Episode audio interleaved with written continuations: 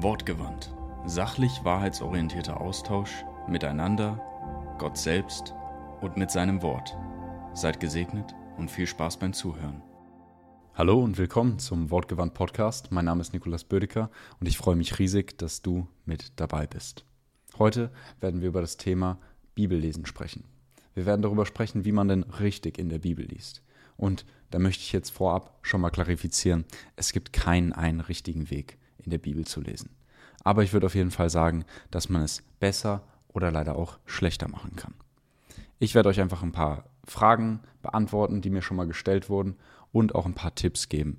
Das wird auch etwas länger werden, also nicht diese Episode, aber ich werde noch eine andere Episode machen und dann vielleicht sogar noch eine andere über ein paar andere Themen, von denen ich denke, dass sie wichtig sind, um Bibellesen wirklich zu verstehen und auch richtig zu machen.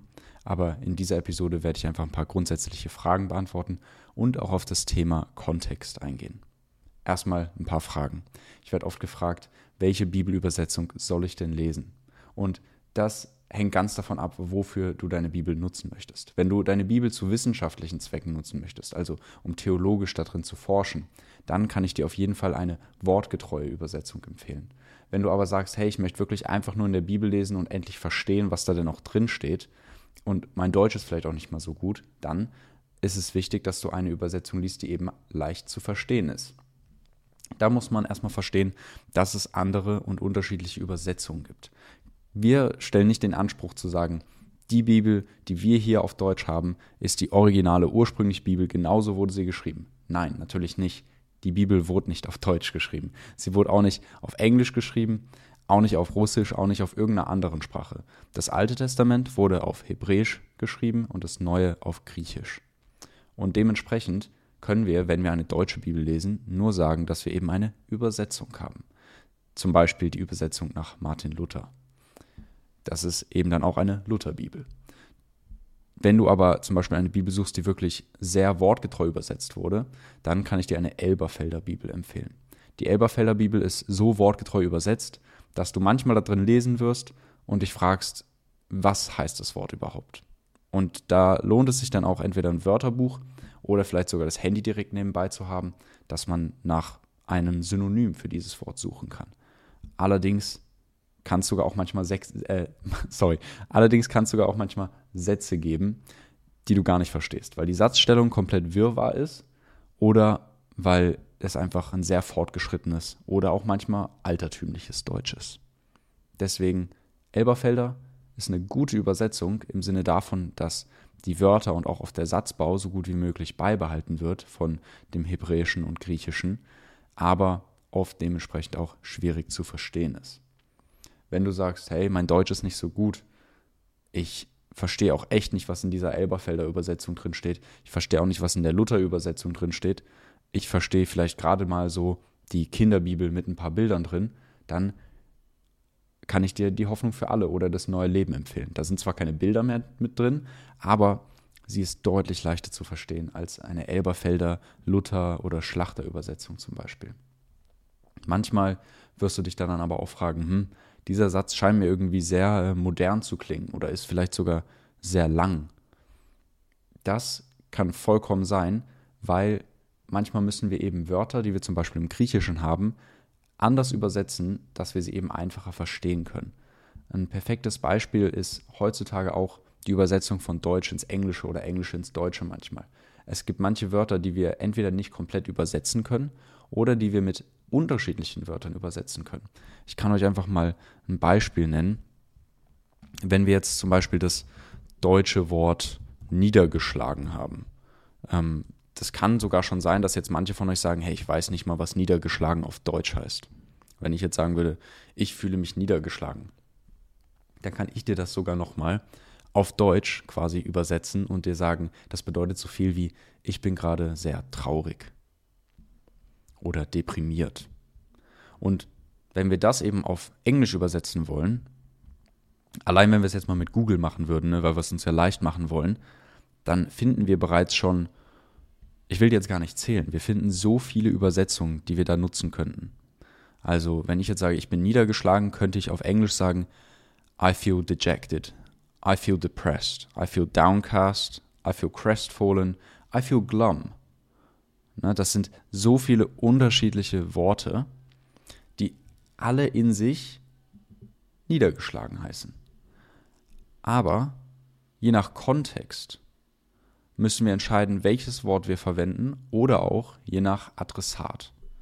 Das heißt, wenn ich mich jetzt mit irgendjemandem unterhalte, von dem ich weiß, gut, das Deutsch von der Person ist so gut, ich kann da eigentlich jedes Wort benutzen und weiß, die Person wird mich nicht fragen, was ich denn gerade gesagt habe, dann kann ich also jedes beliebige Wort nutzen. Aber wenn ich weiß, die Person geht vielleicht gerade in die zweite Klasse, ist auch noch gar nicht so gut in Deutsch, dann werde ich nicht das Wort niedergeschlagen benutzen, dann werde ich einfach sagen, ich fühle mich gerade traurig.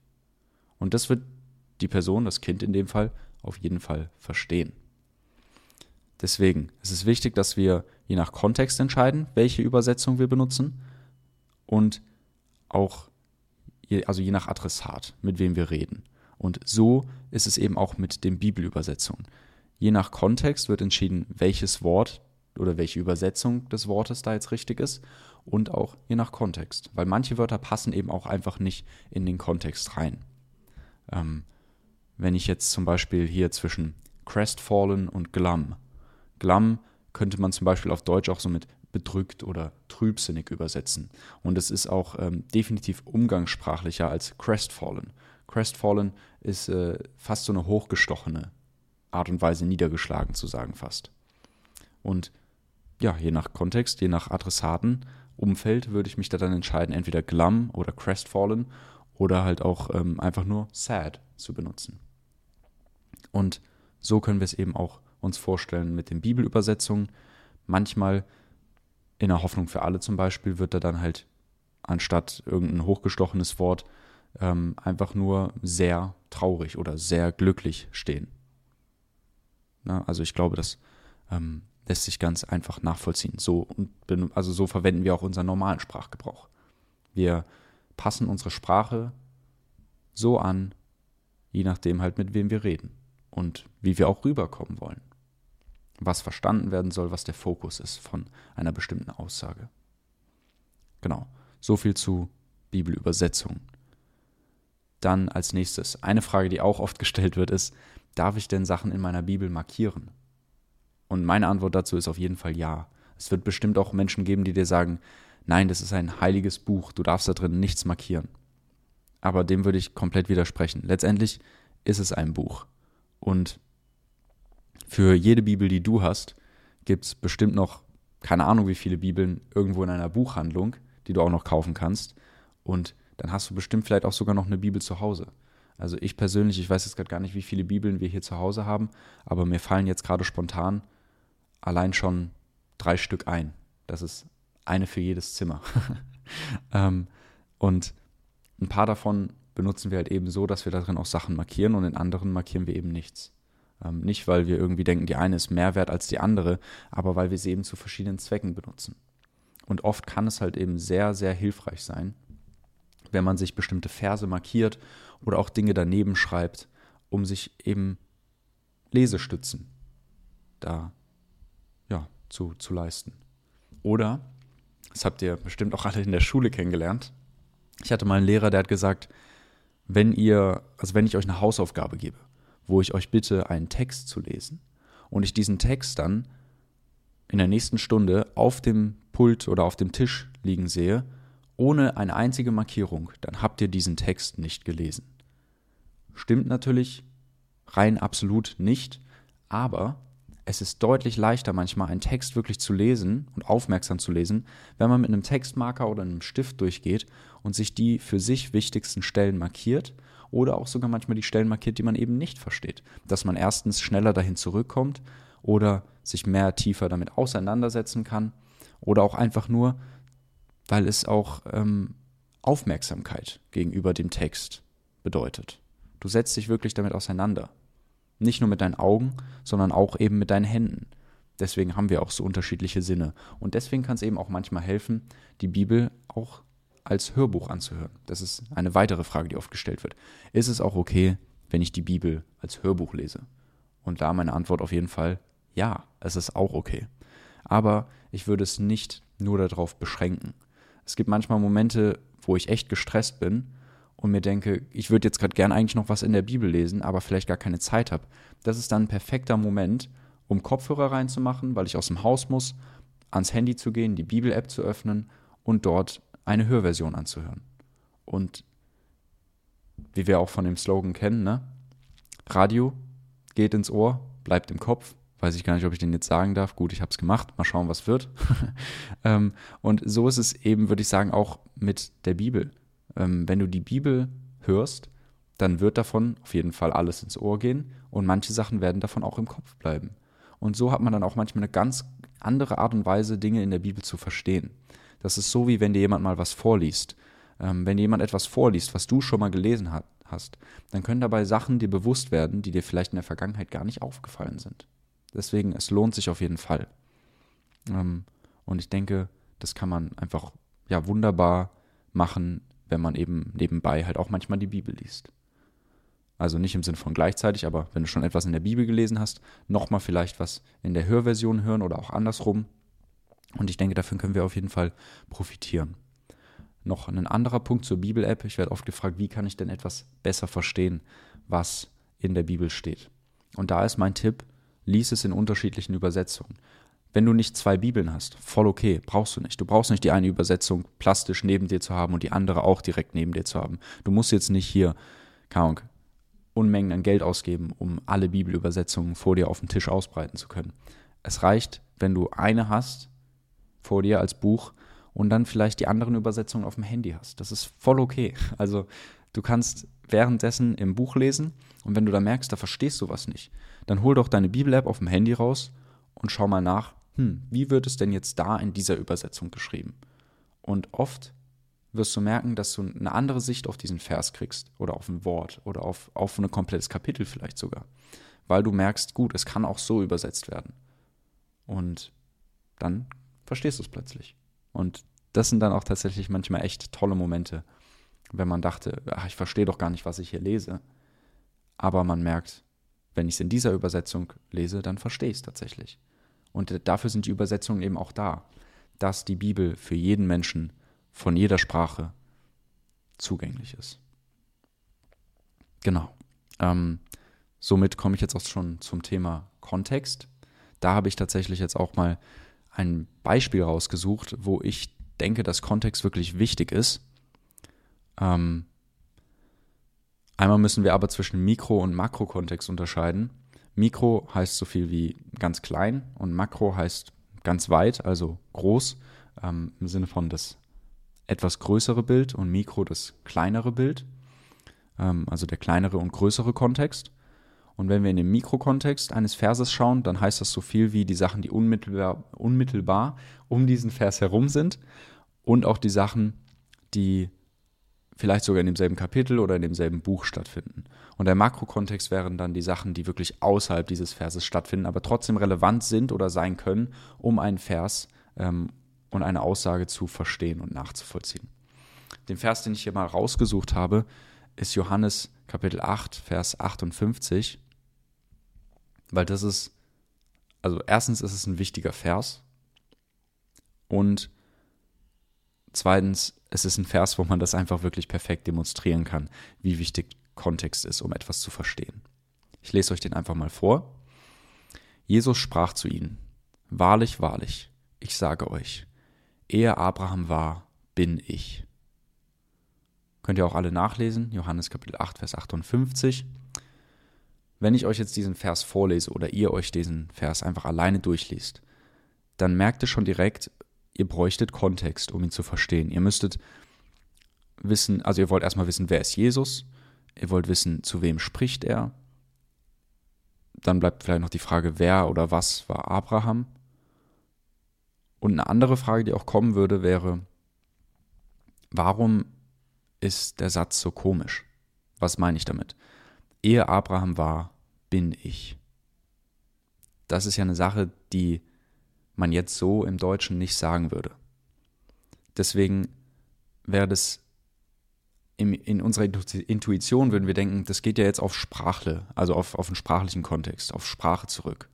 Und ja, man kann auch auf die sprachliche Ebene dazugreifen. Das machen wir jetzt aber erstmal nicht. Man kann aber auch sich vielleicht denken, und das kommt einem gar nicht zuerst, Aber man kann sich denken, hm, warum redet er da denn so? Hat es vielleicht etwas mit Kontext zu tun?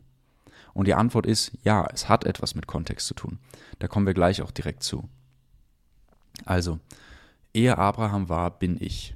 Wer den großen Kontext, also den Makrokontext der Bibel kennt, weiß bereits, dass ich bin, beziehungsweise diese Formulierung ich bin der ich bin oder ich bin der, der ich sein werde, oder auch einfach diese Worte ich und bin, eine große Bedeutung innerhalb der Bibel, beziehungsweise innerhalb, besonders innerhalb dem Alten Testament haben. Und um das halt zu verstehen, müssen wir erstmal in 2. Mose, also Exodus, Kapitel 3, Vers 14 zurückgehen. Lese ich euch jetzt auch mal vor. Da sprach Gott zu Mose, ich bin, der ich bin.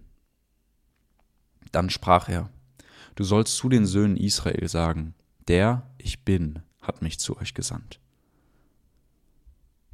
Und da denkt man sich jetzt auch so, hä, krass, weist dieser Vers auf ein Buch zurück, was so viele Bücher vor Johannes geschrieben wurde und auch da steht?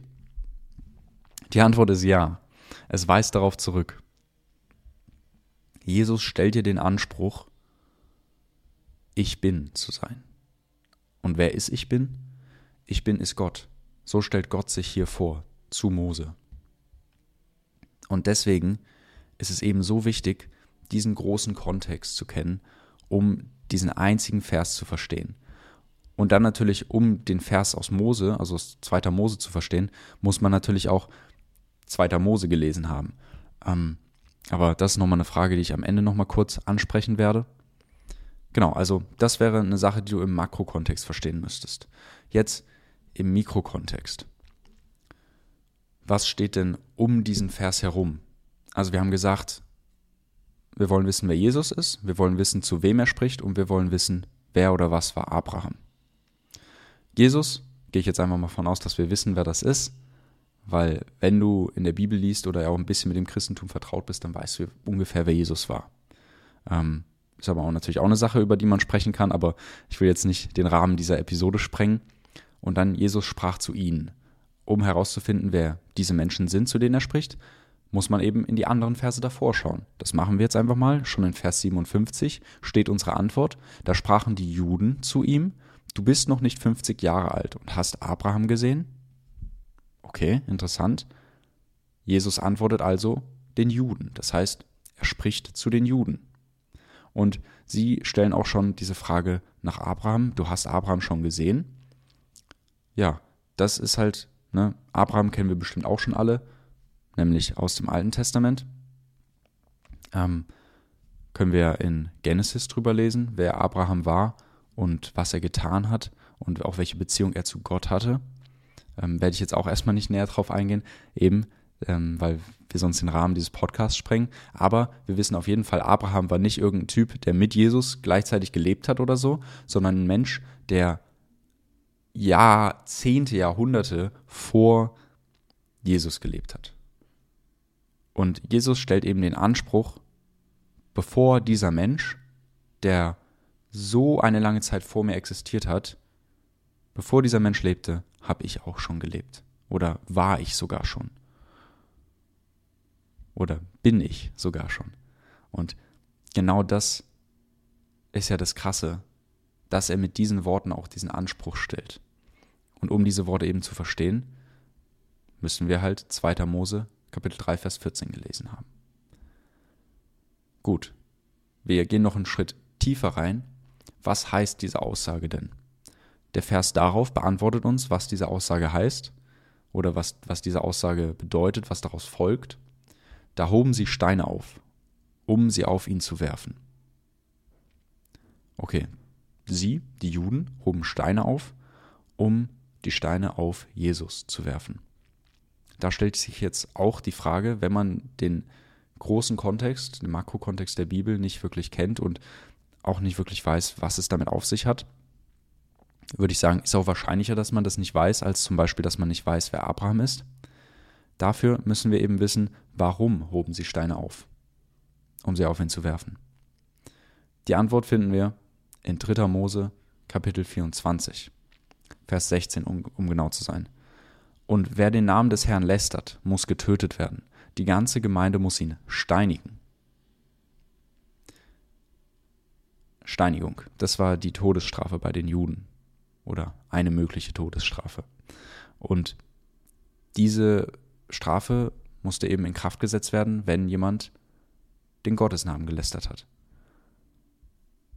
Da ist jetzt die Frage, hm, hatten die Juden einfach Bock, Steine auf ihn zu werfen, weil sie nicht mochten, dass er gesagt hat, vor Abraham hat er bereits existiert? Oder wollten sie ihn wirklich steinigen, weil er Gotteslästerung begangen hat? Da könnte man jetzt auf jeden Fall auch noch in die anderen Evangelien schauen, aber wir bleiben natürlich mal im Johannesevangelium, weil wir in dem Mikrokontext des Verses beziehungsweise dies, äh, dieser Erzählung einfach bleiben wollen. In Johannes Kapitel 10, also zwei Kapitel weiter, können wir einen Austausch zwischen Jesus und den Juden lesen, wo sie wieder Steine aufhoben, um ihn zu steinigen. Und dann sagt Jesus zu ihnen in, in Vers 32 und 33, Viele gute Werke habe ich euch vor meinem Vater gezeigt. Für welches Werk unter ihnen steinigt ihr mich? Die Juden antworteten ihm, Wegen eines guten Werkes steinigen wir dich nicht, sondern wegen Lästerung und weil du, der du ein Mensch bist, dich selbst zu Gott machst. Und da haben wir auch die Antwort. Sie steinigen ihn nicht, weil sie einfach Bock drauf haben oder weil sie die Aussage ein bisschen krass fanden, die er getroffen hat. Nein, sie steinigen ihn oder wollen ihn steinigen, weil er den Anspruch stellt oder sagt, Gott zu sein. Und das trifft halt eben auf dieses Gesetz aus 3. Mose Kapitel 24 zu. Das waren jetzt nur ein paar Aspekte, um diesen Vers besser zu verstehen. Der Grund, warum ich euch das sage, ist, weil ich dachte eine lange Zeit, wenn ich einfach die Bibel nehme und sie einfach irgendwo aufschlage und irgendeinen Vers lese pro Tag, dann bin ich versorgt. Aber das stimmt nicht. Das ist ein, ein ich sag schon ehrlich, es ist ein dummer Gedanke. Du öffnest auch nicht einfach irgendein Buch, also meinetwegen ähm, Narnia oder so, jeden Tag irgendwo und liest einen Satz für, also ich weiß nicht, wie viele Sätze es da drin gibt, aber du, du machst es auch nicht jeden Tag, bis du jeden Satz da drin gelesen hast und sagst dann am Ende, ja, ich habe Narnia durchgelesen. Ich weiß genau, worum es da geht. Nein, das weißt du nicht, wenn du nicht im Kontext die Sätze gelesen hast. Und sogar wenn du ein Buch wie Narnia liest, dann musst du eigentlich von vorne bis zum Ende lesen. Also vom Anfang bis zum Ende. Ähm, und das ist eben das Tolle an der Bibel. Die Bibel ist eine Kollektion von Büchern. Da ist es möglich, mal ein Buch zu lesen und dann ein komplett anderes Buch zu lesen, was vielleicht nicht mal in der Nähe von dem einen Buch, das du davor gelesen hast, steht. Das ist möglich, weil die sich alle zu einem gewissen Maß aufeinander beziehen und unterschiedliche Gattungen haben. Wir haben poetische Bücher in der Bibel, wir haben Geschichtsbücher in der Bibel. Ähm, wir haben auch prophetische Bücher in der Bibel. Und das ist eben das Tolle. Du kannst die Psalmen einfach lesen, wann, wann du Lust hast, theoretisch. Das ist ein poetisches Buch. Aber du kannst nebenbei auch noch die Evangelien lesen. Und in den Evangelien wirst du ganz schnell merken, da reicht es nicht, einfach nur einen Vers zu lesen und dann zu sagen, irgendwann, gut, jetzt habe ich die durchgelesen. Nee, weil du wirst den Kontext nicht verstehen. Du musst da wirklich von Anfang bis zum Ende lesen, weil es eben ein Geschichtsbuch, eine Erzählung ist. Und das ist bei dem Psalm zum Beispiel nicht der Fall. Und deswegen ist es halt wichtig, dass wir uns bewusst sind, in welchem Kontext stehen bestimmte Verse und in welchem Kontext stehen die Bücher in der ganzen Bibel zu diesem Vers. Noch eine Frage, die ich dazu beantworten möchte, ist, woher weiß ich denn jetzt, wo ich da dann hingehen muss? Also du hast jetzt gerade gesehen oder gehört, wie ich diesen Vers aus Johannes Kapitel 8 vorgelesen habe. Und da bin ich die ganze Zeit zu Johannes Kapitel 10, dann zu 2. Mose Kapitel 3, dann noch zu 3. Mose Kapitel 24 gesprungen. Und du hast dich jetzt vielleicht gefragt, hey Nikolas, wie, wie weißt du, dass du hier die ganze Zeit zu diesem Vers oder zu diesem Kapitel, zu diesem Buch und so weiter springen musst? Wie geht das? Und das ist auch eine berechtigte Frage. Vielleicht war es auch ein bisschen verwirrend für dich. Es tut mir leid, wenn es ein bisschen verwirrend für dich war. Es soll auf jeden Fall nicht verwirrend sein. Und ich kann dir auch sagen, dass es für mich am Anfang auch etwas verwirrend war. Der Grund, warum ich das jetzt einfach so gemacht habe, beziehungsweise auch machen kann, ist, weil ich mich mit dem Thema Theologie, Bibel, Gott, Glaube, Religion. Ich setze mich damit täglich auseinander. Ich habe mich mit der Bibel in den letzten Jahren wahrscheinlich auch täglich auseinandergesetzt. Und kenne da die Zusammenhänge. Ich habe das auch studiert. Ich studiere das immer noch. Ich bin da auch immer noch am Lernen. Das ist ein lebenslanges Lernen. Ich denke, das hört dann nie auf. Und deswegen wusste ich auch, gut, jetzt muss ich vielleicht zu diesem Vers gehen oder ah, dieser Satz oder diese Worte kommen mir doch bekannt vor, die wurden doch schon mal da und da so erwähnt. Aber, das ist jetzt ein dummer Grund wahrscheinlich, du denkst dir, ja gut, aber Nikolas, ich habe das doch nicht studiert oder ich habe da vielleicht noch nicht so viel Wissen. Ist auch okay. Brauchst du nicht, weil ich habe hier meine Bibel. Alle, die das jetzt mit Video anschauen, ähm, sehen die hier, das ist meine Schlachterübersetzung. Aber keine Sorge, man muss es nicht mit Video anschauen. Wenn wir mal die Bibel aufmachen, es ist eigentlich auch in fast jeder Bibel drin, dann haben wir Seitenzeilen. Wir haben eine Zeile, oder was heißt Zeilen? Wir haben so Spalten rechts und links von den Seiten, wo dann manchmal ein paar Wörter drin stehen. Ich gehe hier einfach mal nochmal zu einer Stelle, die ich gerade vorgelesen habe, dass ich das auch nachvollziehbar machen kann. Ähm, genau. Aber da haben wir auf jeden Fall manchmal Wörter stehen und auch Bibelstellen stehen. Wir wissen, Bibelstellen werden so zitiert, dass es zuerst die Buchabkürzung ist, dann das Kapitel und dann der Vers. Also im Sinne von Johannes 10, 33 wäre JOH 10,33. Johannes Kapitel 10, Vers 33. Und dann haben wir hier zum Beispiel jetzt mal Johannes 10, Vers 33, habe ich jetzt aufgeschlagen. Ich lese nur mal vor. Die Juden antworteten ihm und sprachen, nicht wegen eines guten Werkes wollen wir dich steinigen, sondern wegen Gotteslästerung. Und zwar, weil du, der du ein Mensch bist, dich selbst zu Gott machst.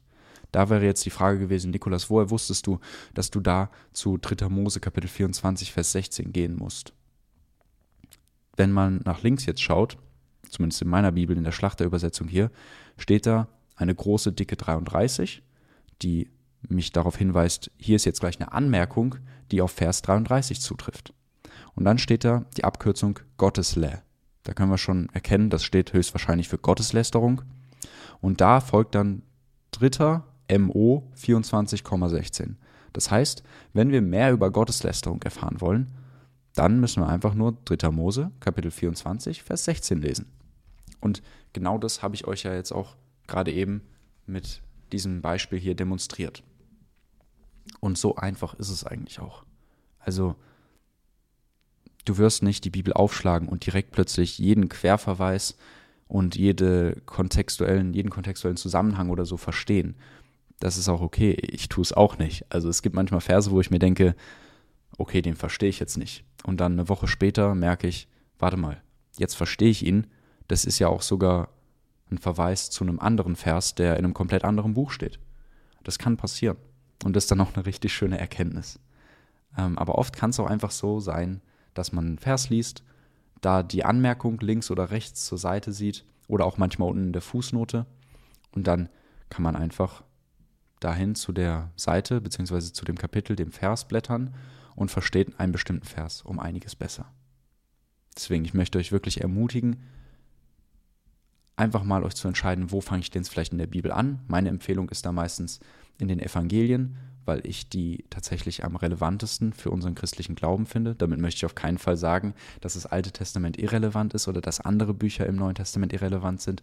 Bitte versteht mich da nicht falsch. Und wenn wir dann eben, ja, also da möchte ich euch ermutigen, in den Evangelien zu lesen. Und wenn wir das eben machen, dann können wir die Tiefen unseres Glaubens und auch die Tiefen hinter der Beziehung zu Gott besser verstehen.